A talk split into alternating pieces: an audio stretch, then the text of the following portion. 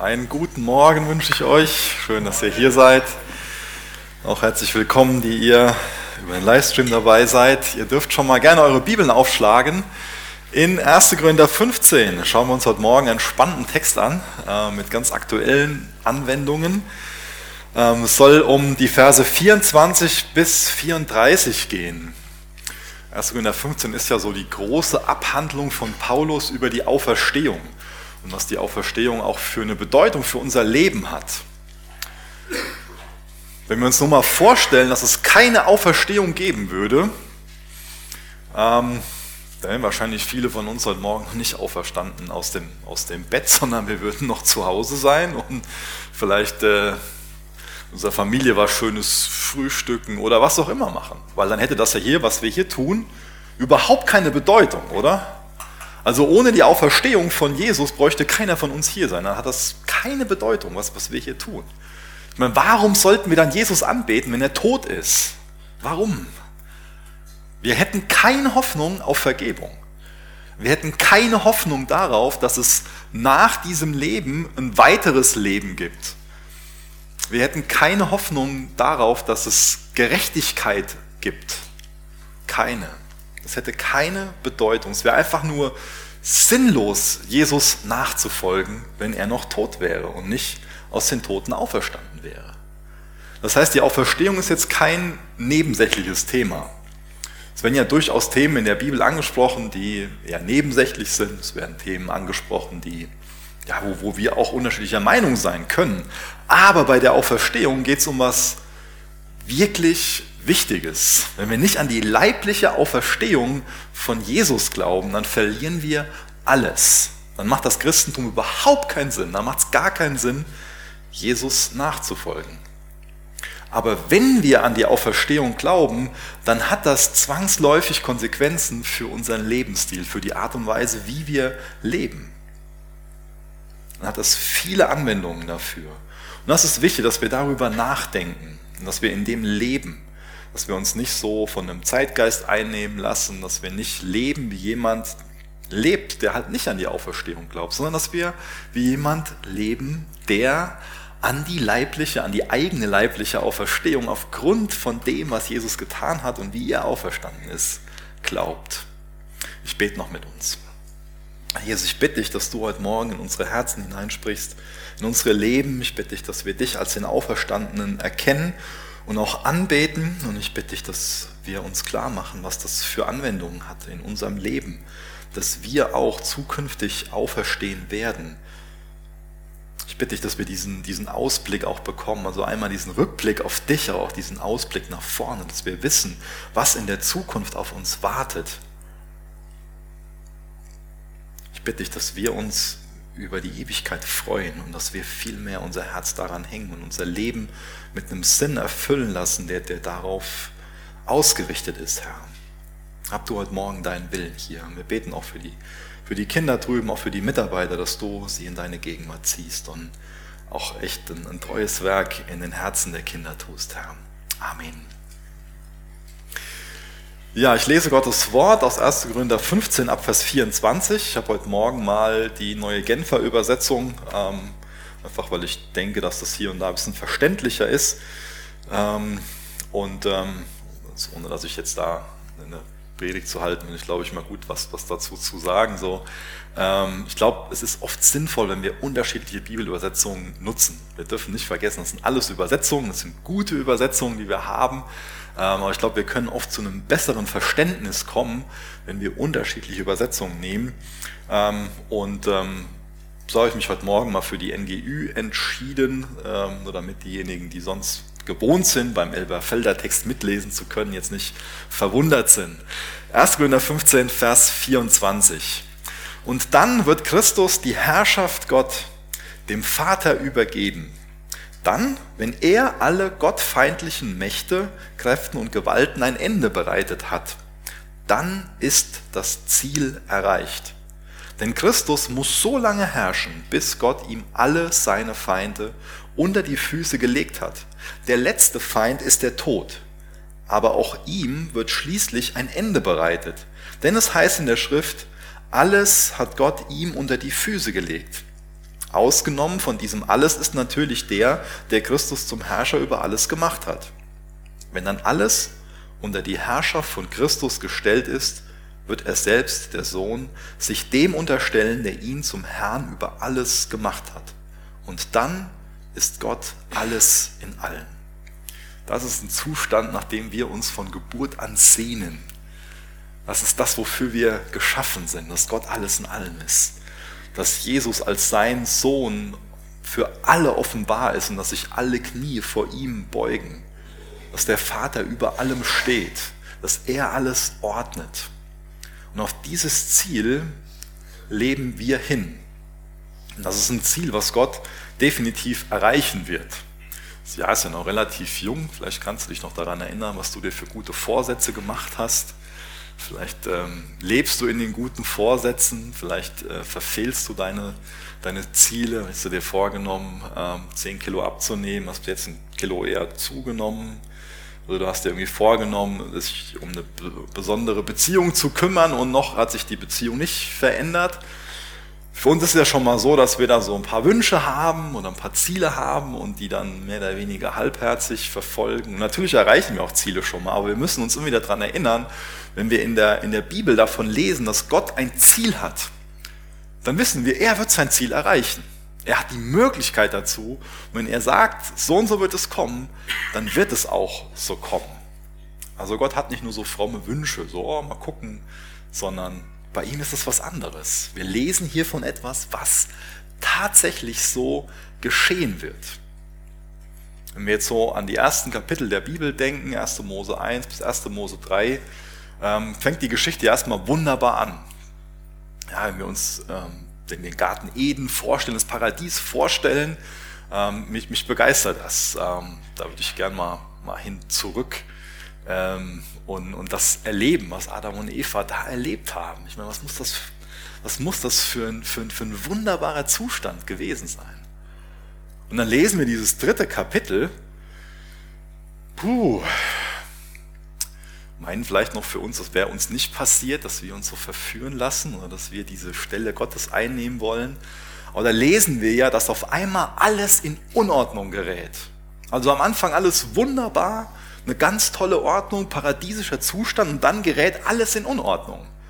Und dann wie wunderbar, dass Gott nicht aufgibt, sondern dass er uns hier auch heute mit diesem Text nochmal verspricht, er wird wieder alles in Ordnung bringen.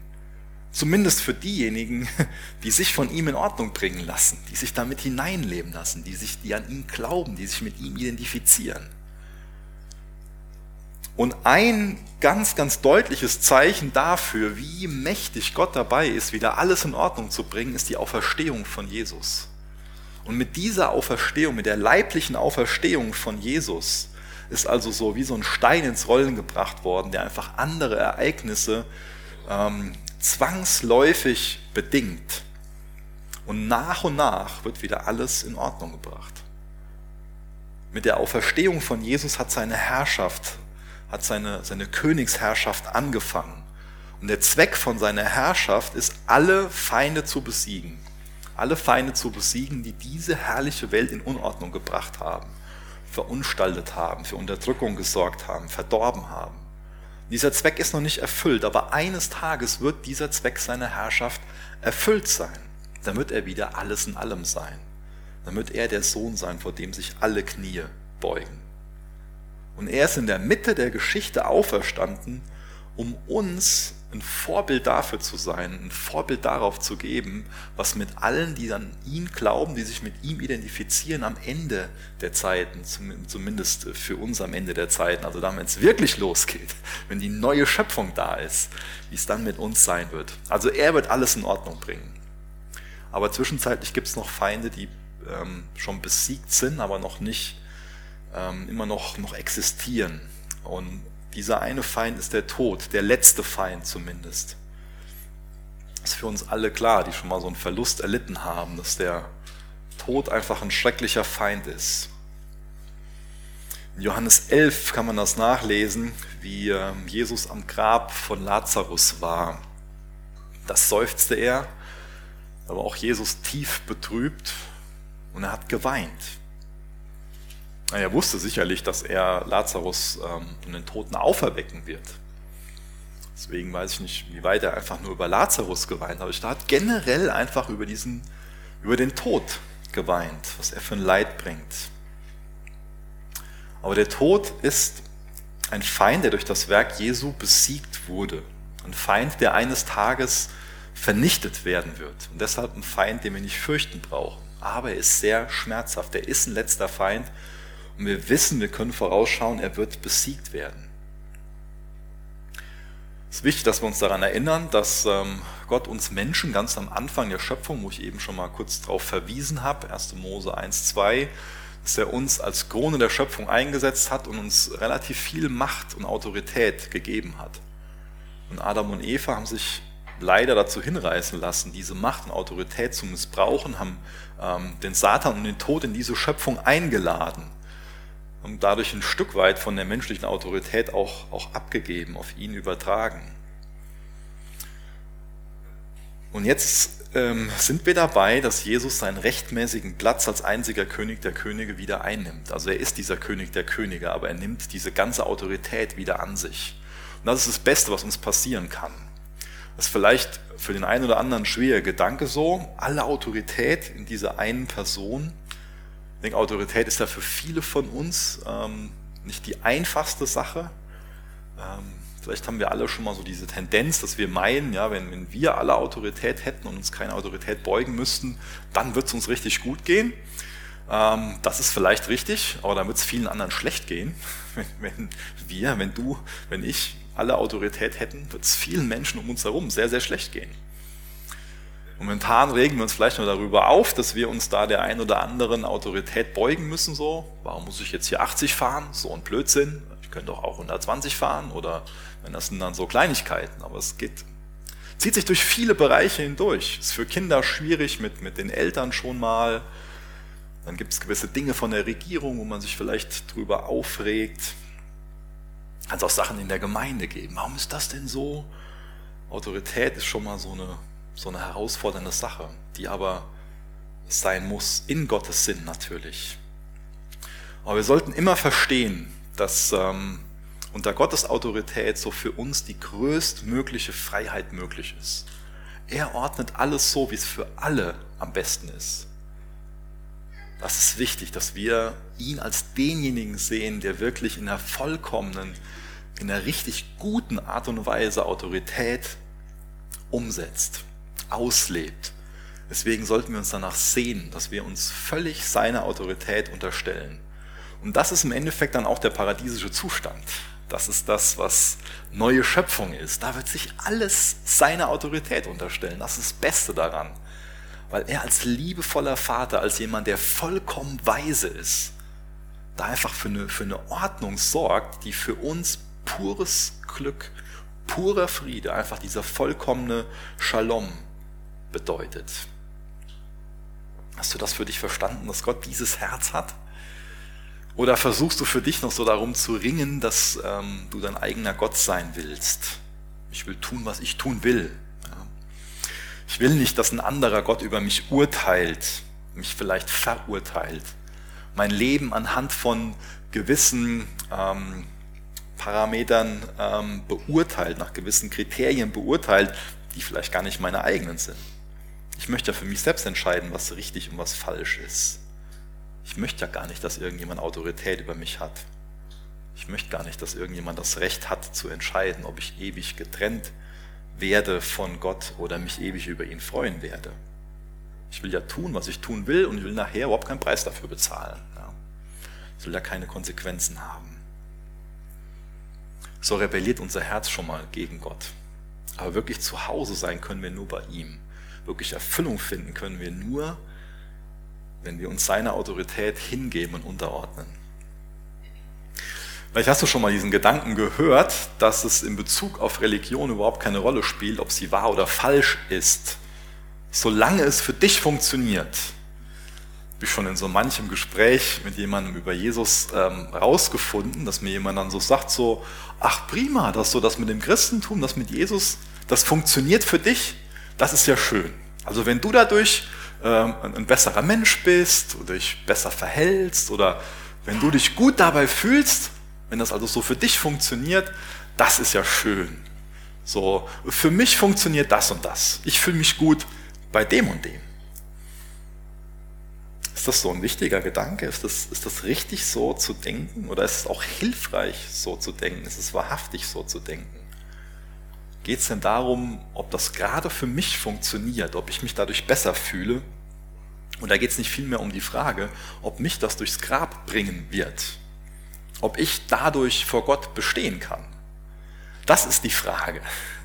Kannst du durch deine Religion vor Gott bestehen? Ich weiß, dass ich durch Jesus, was, durch das, was er für mich am Kreuz getan hat, vor Gott bestehen kann, dass mich das durchs Grab bringen wird. In dem Sinne funktioniert das für mich. Das ist ja die alles entscheidende Frage. Nicht, ob ich mich im Hier und Jetzt irgendwie besser fühle durch das, was ich da für eine religiöse Handlung mache, sondern die Frage ist ultimativ, bringt mich das durchs Grab? Lässt mich das vor Gott bestehen? Das ist die alles entscheidende Frage. Lässt dich dein Glaube, lässt dich deine Religion wirklich vor Gott bestehen? Wenn Jesus tot ist, dann wird es eben nicht funktionieren, um bei dem Funktionieren zu bleiben. Wenn Jesus tot ist, dann wirst du nur zu gutem Dünger nach deinem Tod. Aber wenn er lebendig ist, dann ist da eine Perspektive, die alles verändert. Dann ist da jemand, der, wo der Glaube an ihn dich dazu bringt, dass dir vergeben ist, dass du vor Gott bestehst, dass du ein geliebtes Kind Gottes bist, dass du einen verherrlichten Körper haben wirst. Einfach ein vollkommenes Leben, wo wir uns alle jetzt schon nachsehen. Wir haben ja jetzt schon alle dieses Bedürfnis nach dem Paradies und merken immer wieder so, stoßen immer wieder den Kopf da dran und merken, das ist nicht das Paradies um uns herum. Ja? Immer wieder diese Erwartung, die ähm, enttäuscht wird und der Frust, der dadurch in uns entsteht. Vielleicht auch ein bisschen Paranoia. Entscheidend ist, ob deine Religion nachher funktioniert.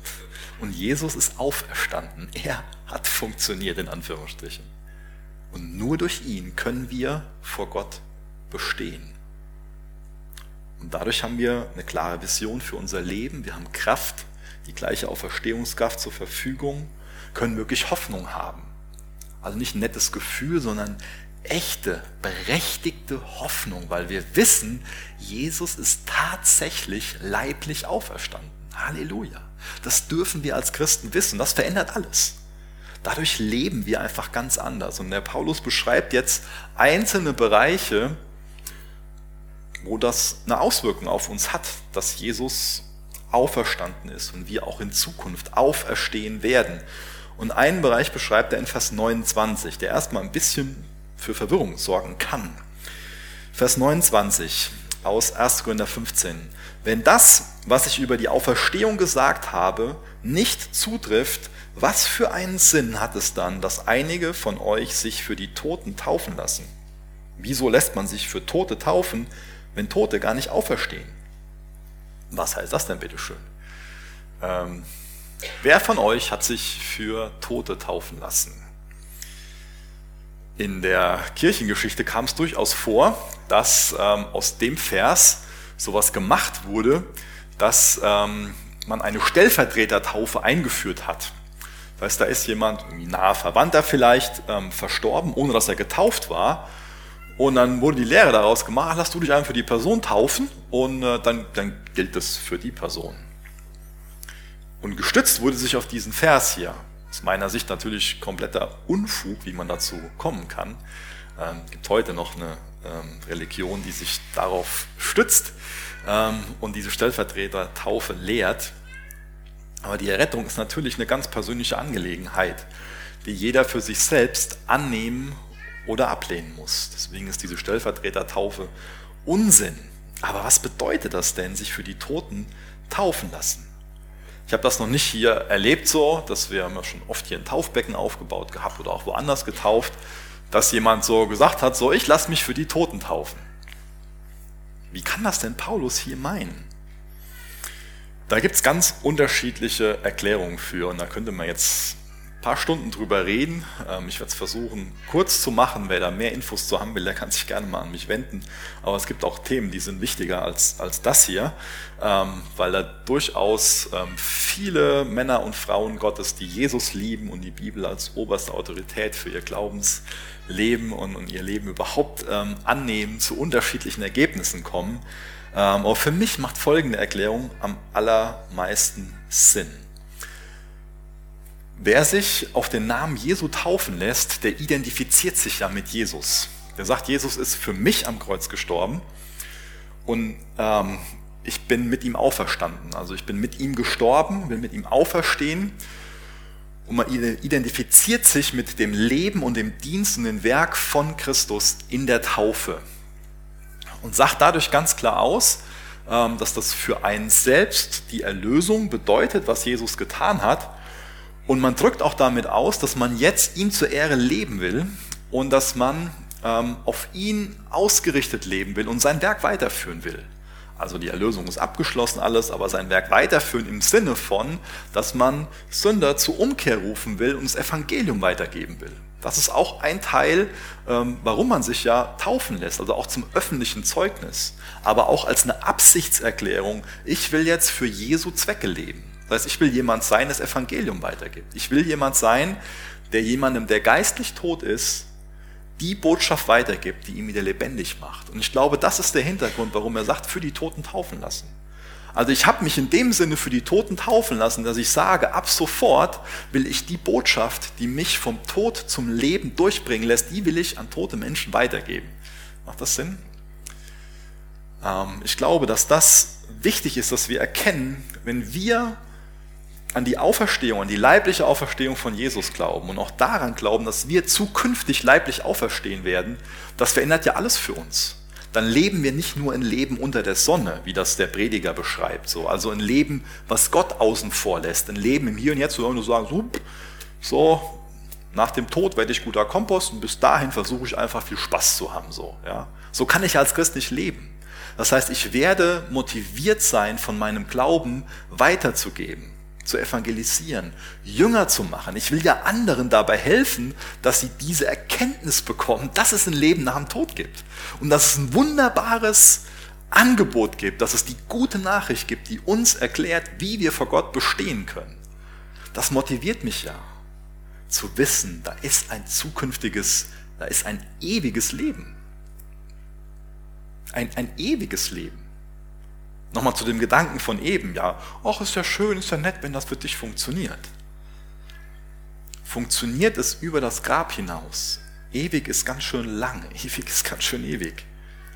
Also die Auferstehung ist eine Motivation für unsere Evangelisation, ist eine Motivation dafür, Jünger zu machen. Und wir lesen mal in Vers 30 weiter, da wird so der nächste Bereich angesprochen, der gar nicht so einfach für uns ist. Oder warum setzen wir Apostel uns in unserem Dienst ständig Gefahren aus? Es vergeht kein Tag, an dem ich nicht vom Tod bedroht bin. Das ist keine Übertreibung. So wahr ich durch Jesus Christus, unseren Herrn, stolz auf euch bin, Geschwister. Euer Glaube ist ja das Ergebnis meines gefahrvollen Dienstes. Hier in Ephesus hatte ich mit Gegnern des Evangeliums eine Auseinandersetzung, die wie ein Kampf mit wilden Tieren war, ein Kampf auf Leben und Tod. Deshalb hätte ich mich darauf einlassen sollen, wenn ich nicht überzeugt wäre, dass es eine Auferstehung der Toten gibt. Also weshalb hätte ich mich darauf einlassen sollen, wenn ich nicht überzeugt wäre, dass es eine Auferstehung der Toten gibt? Wenn die Toten nicht auferstehen, können wir es gleich mit denen halten, die sagen, kommt, wir essen und trinken, denn morgen sind wir tot. Also die nächste Anwendung der Auferstehung ist, dass Menschen, die Jesus nachfolgen, so eine grundsätzliche Bereitschaft haben zu leiden, wenn sie den Zwecken von Jesus folgen. Paulus beschreibt da hier jede Menge körperliche Gefahren, denen er sich ausgesetzt hat weil es ihm einfach jetzt wichtig war, Jesus nachzufolgen und nicht einfach nur wichtig war, ein bequemes Leben zu leben. Er beschreibt, er war ständig von seinen Feinden bedroht. Mehr als einmal war er dem Tod nahe. Sein Leben stand oft auf dem Spiel. Also ich kann das nicht sagen aus meinem Leben, dass mein Leben irgendwie auf dem Spiel stand, wegen dem Evangelium. Aber gibt es bei dir so eine Bereitschaft zu leiden um des Evangeliums willen, dass du sagst, das ist so eine wichtige Botschaft, deswegen bin ich bereit dafür zu leiden? Wenn wir uns den Paulus angucken, zum Beispiel in Apostel 23, da gibt es mehr als 40 Männer, die äh, legen ein Gelübde ab, dass sie weder essen und trinken werden, bis sie den Paulus getötet haben. Einfach weil die so erzürnt waren über die Botschaft, die er weitergegeben hat.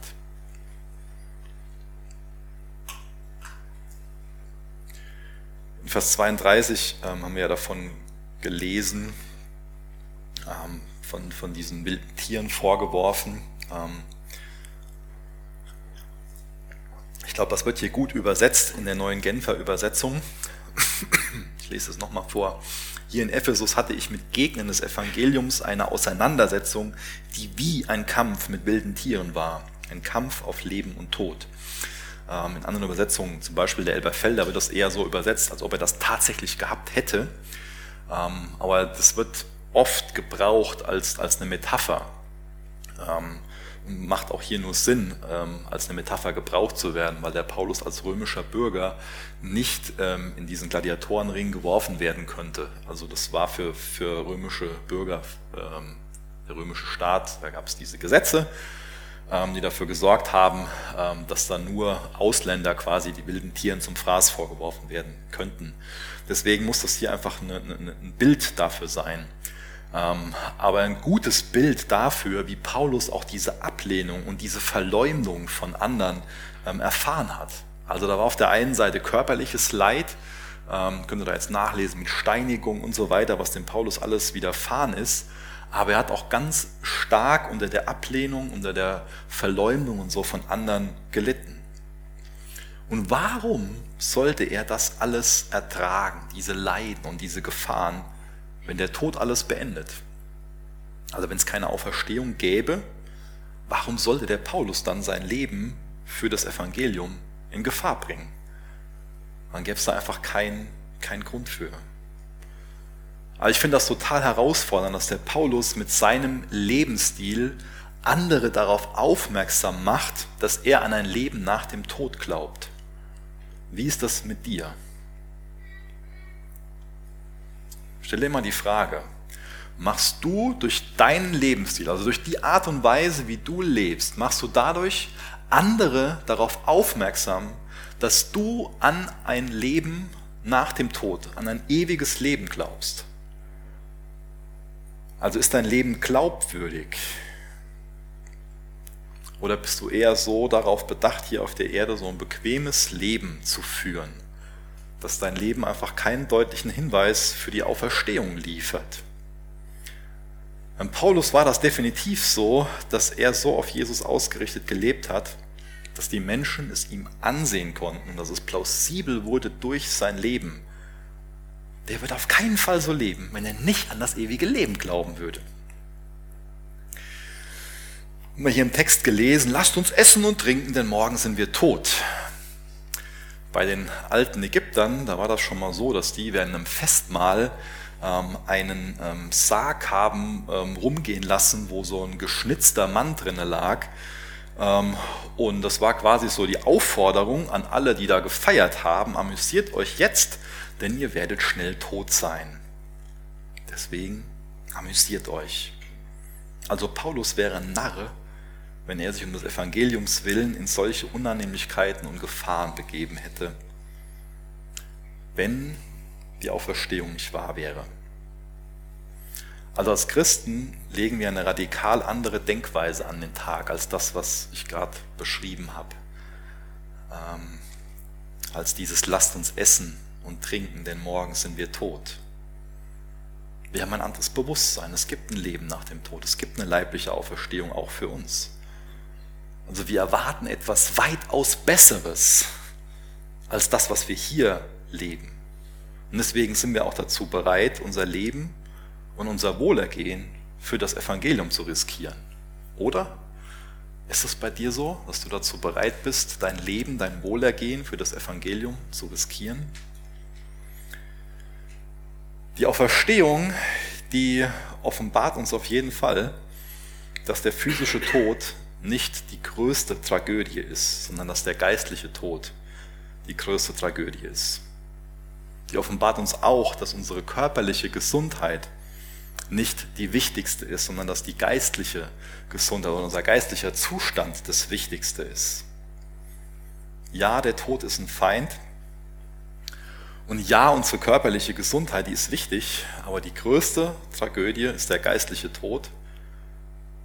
Und der größte, das größte Problem sind geistliche Krankheiten. Verhältst du dich so? Glaubst du das wirklich? Unsere Gedanken können sich ja vielleicht auch oft um äh, Erholung, um Fitness, um Wellness, um irgendwelche Diäten drehen. Einfach um unsere körperliche Gesundheit. Und das muss nicht schlecht sein, das verteufel ich nicht. Ich stelle es nur in Frage oder will uns nur dazu anregen, dass wir darüber nachdenken, ob ähm, wir nicht so leben sollten, dass wir unsere geistliche Gesundheit, unsere Erlösung, die Erlösung anderer, die geistliche Gesundheit unserer Gemeinde, unsere Heiligung, ob wir das wichtiger nehmen sollten. Ich glaube, dass die Auferstehung sich an alle richtet, die als oberstes Ziel so die körperliche Gesundheit haben und dass sie denen sagt, dass sie fleischlich sind. Denn wer geistlich ist, der vertraut auf die Auferstehung. Der richtet sich auch nicht in erster Linie auf die Erhaltung des Fleisches ein. Also nicht auf die, auf die Erhaltung der Person oder einer Institution oder auch einer Nation. Und ich glaube, dass an der Stelle auch viele Wahrheiten ähm, zu erkennen sind, viele Anwendungen, ähm, auch für die jetzige Corona-Diskussion. Vielleicht denkst du dir, uh, jetzt geht es um Corona, geht's ja gerade, äh, freut uns ja, wenn es darum geht. Ich kann das Thema nicht mehr hören, ganz ehrlich gesagt. Aber ich glaube, wir brauchen ein biblisches Denken. Und es ist schade, dass ähm, dass eine, eine Trennung durch viele Familien, Gemeinden, Vereine, durch das Land geht in Bezug auf das Thema. Und auch Christen, äh, das wisst ihr, brauche ich euch nicht sagen, auch bei uns in der Gemeinde denken sehr unterschiedlich über das Thema. Aber ich glaube, dass, dass das, was ich gerade versuche zu erklären, uns dabei hilft, dass wir trotzdem mehr eine Einheit zur Ehre Jesu bilden in Bezug auf das Thema.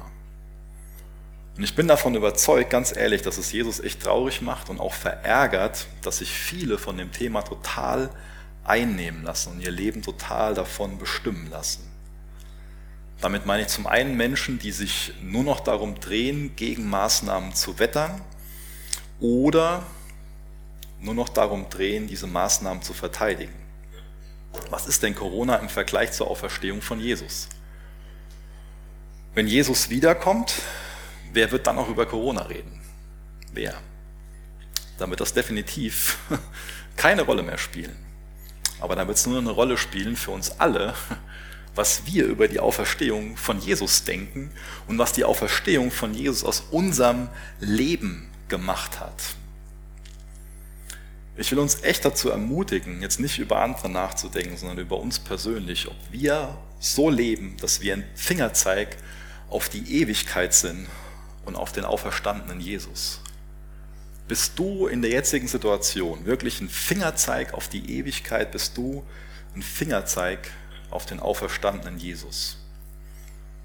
Oder ist die ganz laute Botschaft, die aus deinem Leben äh, so, so, äh, die dein Leben weitergibt, dass du deine Rechte verteidigst, deinen Standpunkt, deine Meinung, deine körperliche Gesundheit, deine körperliche Unversehrtheit?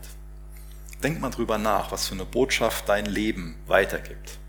Gibt dein Leben die Botschaft weiter, Jesus ist auferstanden? Oder gibt dein Leben die Botschaft weiter, ich bin voll von Angst, ich bin voll von Menschenfurcht, ich bin voll von Sorge, ich bin darüber beunruhigt und darüber beunruhigt und das lässt mich. Welche Botschaft gibt dein Leben weiter? Gibt dein Botschaft, gibt dein Leben die Botschaft weiter, ich habe Trost und Hoffnung in Jesus. Ich glaube, dass wenn wir an die Auferstehung glauben, dass wir dann gar nicht anders können, als für das nächste Leben zu leben. Aber wir können in der Zwischenzeit einfach nur versuchen, es uns hier so schön und bequem zu machen, wie es uns das nur eben möglich ist. und als ob es kein Leben nach dem Tod geben würde. Wir werden natürlich auch alle so von Werbung und Social Media und auch wie wir uns gegenseitig beeinflussen, so damit bombardiert, was wir noch alles brauchen. Ja? Und manch einer von uns lässt sich verführen, kauft sich immer mehr, müllt sich mit Zeugs zu, was er, was er gar nicht braucht. Ich glaube, dass der Konsum so ein Götze ist, vor dem sich viele Knie derer beugen, die von sich sagen, dass sie Jesus nachfolgen. Betest du diesen Götzen des Konsums so an, dass du dich sogar hoch dafür verschuldest? Ist das so eine Sache, wo du so von eingenommen bist, ich brauche noch das und jenes und das und jenes? Das kann so eine krasse Ablenkung sein. Und um uns herum entsteht ein immer größer werdendes und wachsendes Interesse am Übernatürlichen, auch am Leben nach dem Tod. Ganz viele Filme greifen das auch auf, interessant. Aber was schade ist, dass ähm, es ganz viele total falsche Vorstellungen über dieses Leben nach dem Tod gibt. Und dass diese Vorstellungen viel mehr dieser Irrlehre gleichen, die die Korinther glauben, als dem, was orthodoxe Christen glauben. Also orthodox im Sinne von ähm, das, was der gemeinsame Glaube aller Christen zu allen Zeiten ist, dieser Kern des Glaubens, das, was biblische Wahrheit ist.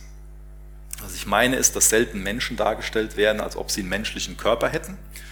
Den werden wir haben. Es gibt die leibliche Auferstehung. Ähm, es ist nicht nur so irgendwie so ein, so ein immaterieller Zustand ähm, von, von so einem Flaschengeist, der wir dann irgendwie sein werden, sondern eine leibliche Auferstehung. Es ist Materie.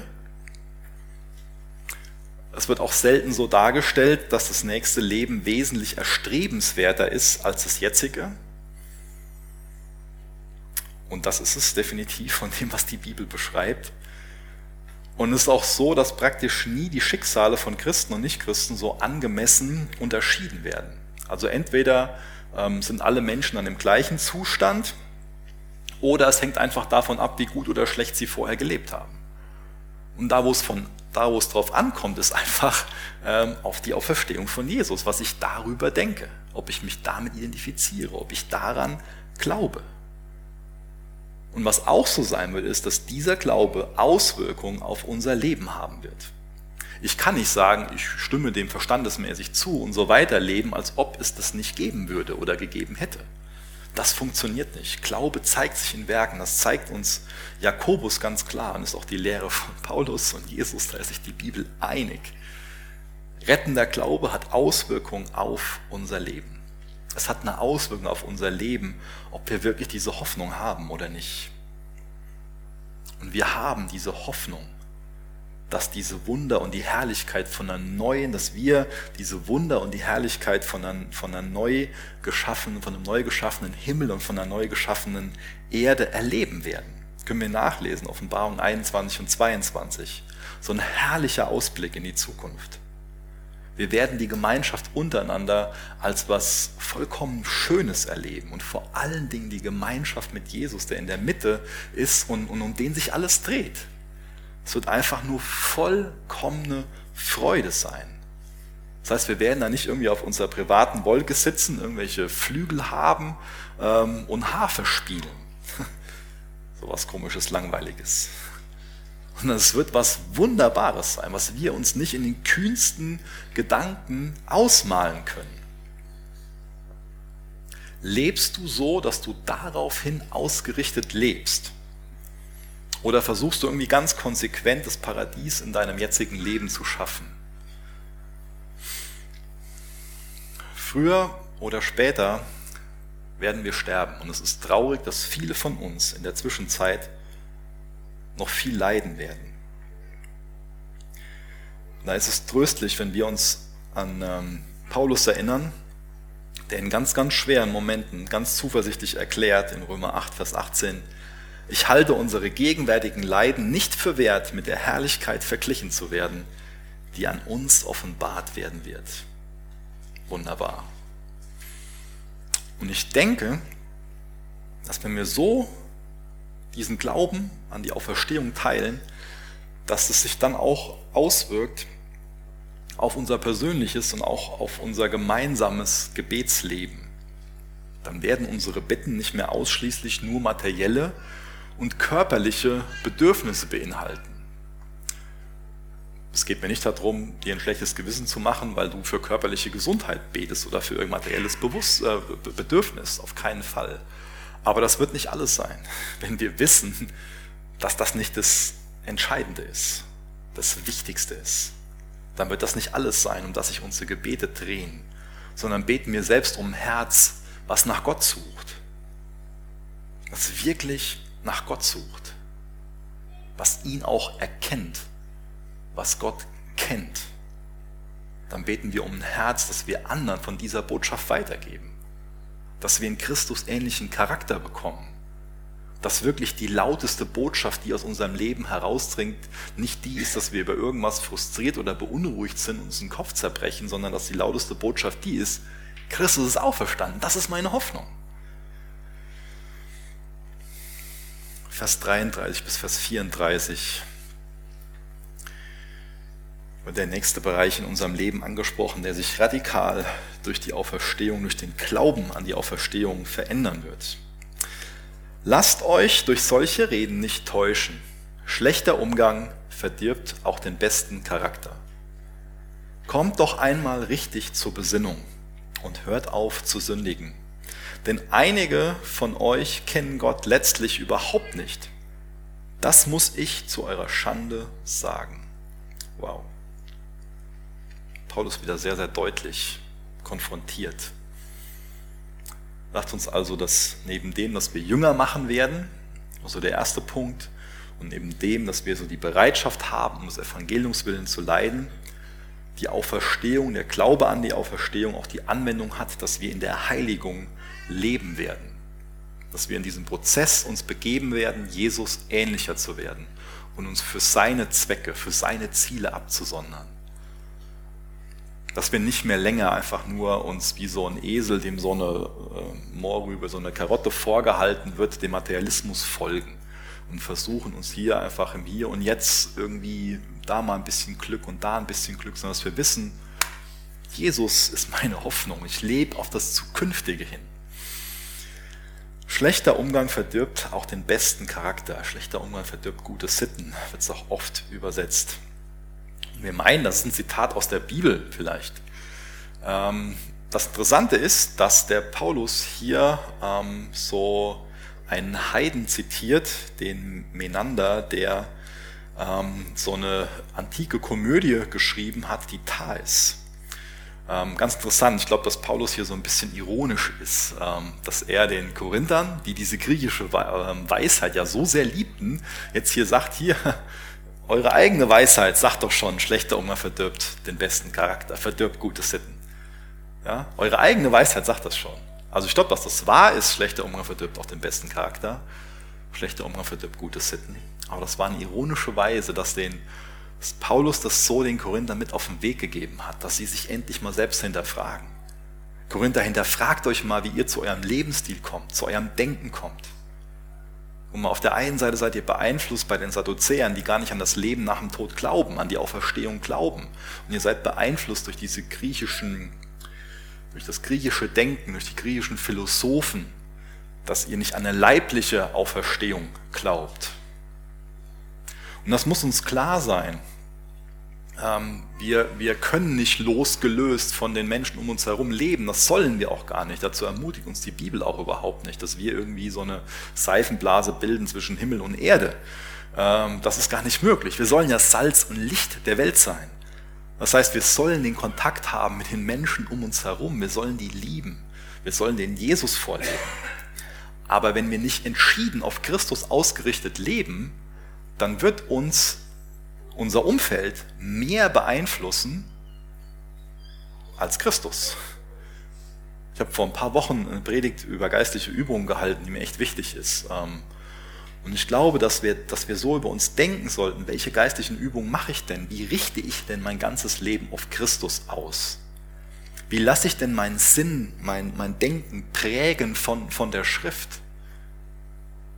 Gehe ich regelmäßig in den Gottesdienst, lese ich meine, meine Bibel regelmäßig, ähm, was habe ich für Unterhaltungen ähm, innerhalb von der Familie, vielleicht mit meinem Ehepartner, auch mit meinen Kindern. was, was konsumiere ich denn? Und wenn ich einen Haufen Mist konsumiere, dann brauche ich mich ja nicht wundern, wenn mein Denken dann viel mehr einem griechischen Philosophen gleicht, als dem Denken von Jesus. Paulus sagt uns ja auch in Römer 12, Vers 2, dass wir uns erneuern lassen, dass wir uns verändern lassen sollen durch die Erneuerung unseres Sinnes. Also wodurch wird dein Sinn erneuert oder wohingehend wird dein Denken geprägt? Ist es immer mehr Konsum, Konsum, oh, ich brauche noch das und muss noch dafür mehr Geld haben, dann habe ich so hübsch in meiner Wohnung, habe ich einen Himmel auf der Erde. Ist es das, wo dein Herz sich dran hängt und wo du, wo du für lebst, wo du meinst, es muss ich auch wieder unbedingt jetzt mehr, mehr Geld verdienen und noch mehr arbeiten, noch mehr Überstunden, dann kann ich mir noch mehr schöne Sachen kaufen, die ich gar nicht brauche, die keinen Wert für mich haben, mein Leben nur zumüllen. Also was konsumierst du? Wie wird dein Denken geprägt? Oder denkst du klar auf Christus, auf Jesus ausgerichtet? So sagst, ja, ich, ich erwarte die zukünftige Auferstehung. Das ist das, wo mein Herz dran hängt. Das ist die Botschaft, die aus meinem Leben hervorgehen soll. Wie wird dein Denken geprägt? Kommt doch einmal richtig zur Besinnung und hört auf zu sündigen. Denn einige von euch kennen Gott letztendlich überhaupt nicht. Wer Gott kennt, der lebt anders. Für die Korinther war es an der Zeit aufzuwachen, aufzuräumen. Also wir sind nicht automatisch Salz der Erde, Licht der Welt. Da ist eine hartnäckige, sündige Natur in uns, da ist ein Fleisch in uns, was sich nach gewissen Dingen sehnt. Und wenn wir nicht ganz entschieden andere Übungen leben, unser Sinn auf was anderes ausrichten, unseren Zweck, unseren Lebenssinn uns von Jesus zusprechen lassen, als sein Kind leben, dann, dann können wir ja nur leben wie Menschen, die Jesus nicht kennen und kein Leben nach dem Tod, kein ewiges Leben erwarten. Wie ist es mit deinem Herz? Ist es offen für die Botschaft der Auferstehung? Ist es weich dafür? Lässt es sich dadurch formen? Oder ist dein Herz schon hart? Das war das große Problem der Korinther, die Härte ihres Herzens. Und das ist für jeden Einzelnen von uns auch am Ende des Tages das mögliche Problem, die Härte unseres Herzens. Und deswegen stehen wir auch heute Morgen wieder vor der Entscheidung, wie gehen wir damit um, mit dieser Auferstehung. Sind wir bereit, unsere Schuld zu bekennen, unser Denken zu bekennen, was falsch ist und uns auf Jesus auszurichten? Oder reden wir uns ein, dass wir einfach nur ein Leben unter der Sonne haben, dass es keine Auferstehung gibt? Einfach nur, um das zu rechtfertigen, dass wir weiterhin sündigen können und unser Herz an Dinge hängen, die absolut vergänglich sind und uns auch weiterhin leer zurücklassen. Zu wissen, dass wir auferstehen, das wird unsere Lebensweise radikal verändern. Unsere Heiligung, dieser Prozess, wo wir Christus ähnlicher werden. Auch die Bereitschaft zu leiden der Wunsch, Jünger zu machen, die Hingabe, Jünger zu machen. Deswegen stellt sich die Frage für dich, glaubst du so an die Auferstehung von Jesus für deine Sünde? Wirst auch du auferweckt zum Leben oder wirst du auferweckt werden zum Gericht? Jeder von uns wird auferweckt werden, das ist nicht die Frage. Aber die Frage ist, funktioniert dann unser Glaube? Vertrauen wir auf Jesus und werden wir dadurch zum Leben auferweckt oder vertrauen wir nicht auf Jesus, lehnen wir diesen Glauben ab und werden deswegen zum Gericht auferweckt? Gott hat auf jeden Fall die Sehnsucht in uns gelegt, dass wir mehr wollen, als einfach nur zu leben und dann zu sterben. Wir alle haben die Ewigkeit im Herzen und wir haben das Bedürfnis nach Sinn und Zweck da. Und das kann auch nur in Jesus wirklich erfüllt werden. Deswegen lädt Gott dich heute Morgen dazu ein, ganz neu in diese Beziehung zu ihm zu gehen. Er will dir begegnen, er will dein Herz erfüllen. Und nur sein Geist kann uns wirklich satt machen. Und alles andere lässt uns leer zurück. Lass uns noch beten. Ihr könnt gerne aufstehen, wenn ihr mögt.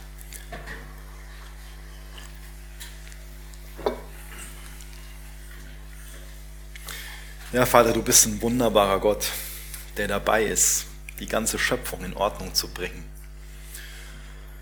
Jesus, ich bitte dich für mich, bitte ich für jeden Einzelnen, ob jetzt gerade hier zu Hause oder später hört oder sieht, will ich, dass wir ruhig werden, dass wir dich hören, dass wir ein weiches Herz bekommen. Zeig du mir meine Götzen und hilf mir, dass ich mich dir zuwende. Hilf uns dabei, dass wir ein Leben leben, was auf dich ausgerichtet ist, was glaubwürdig anderen die Botschaft weitergeht, dass wir an das Leben, an das ewige Leben glauben, an das Leben nach dem Tod. Und ich danke dir für die Hoffnung, die du durch deine Auferstehung in unsere Herzen gepflanzt hast. Ich danke dir, dass es deswegen kein Wunschdenken für uns ist, sondern dass wir wissen, es ist die Wahrheit. Wir werden auferstehen. Du wirst für eine absolute Neuschöpfung sorgen von Himmel und Erde. Und du wirst im Zentrum von dem Ganzen sein. Und wir werden absolute Freude an dir haben. Und dir zurufen, wie heilig, wie wunderschön, wie wunderbar du bist. Es wird keine Langeweile geben, sondern eine absolute Freude an dir. Hilf uns im Hier und Jetzt so zu leben, dass wir echt Freude an dir haben. Dass die Freude an dir unsere Stärke ist. Jesus siehst die Zeiten, in denen wir leben, wo so viele Dinge sind, die unsere Aufmerksamkeit gefangen nehmen können, die uns frustrieren können, die uns enttäuschen können, verletzen können. Ich bitte dich, dass wir auf dich schauen. Und dass wir Menschen sind, die uns, dass wir uns auf, ja, dass wir uns auf dich ausrichten. Ich danke dir, dass dass du uns zugewandt bist, dass deine Güte und Gnade für uns da ist. Ich bitte dich, dass wir mit deinem ausgestreckten Arm nicht leichtfertig umgehen, sondern uns dir zuwenden und mit einem freudigen Herzen dir nachfolgen. Du bist die beste Autorität, die wir uns vorstellen können. Du übst Macht so aus, wie es einfach nur vollkommen und gut ist. Deswegen wollen wir uns in allem, Jesus, deiner Autorität unterstellen. In Jesu Namen. Amen.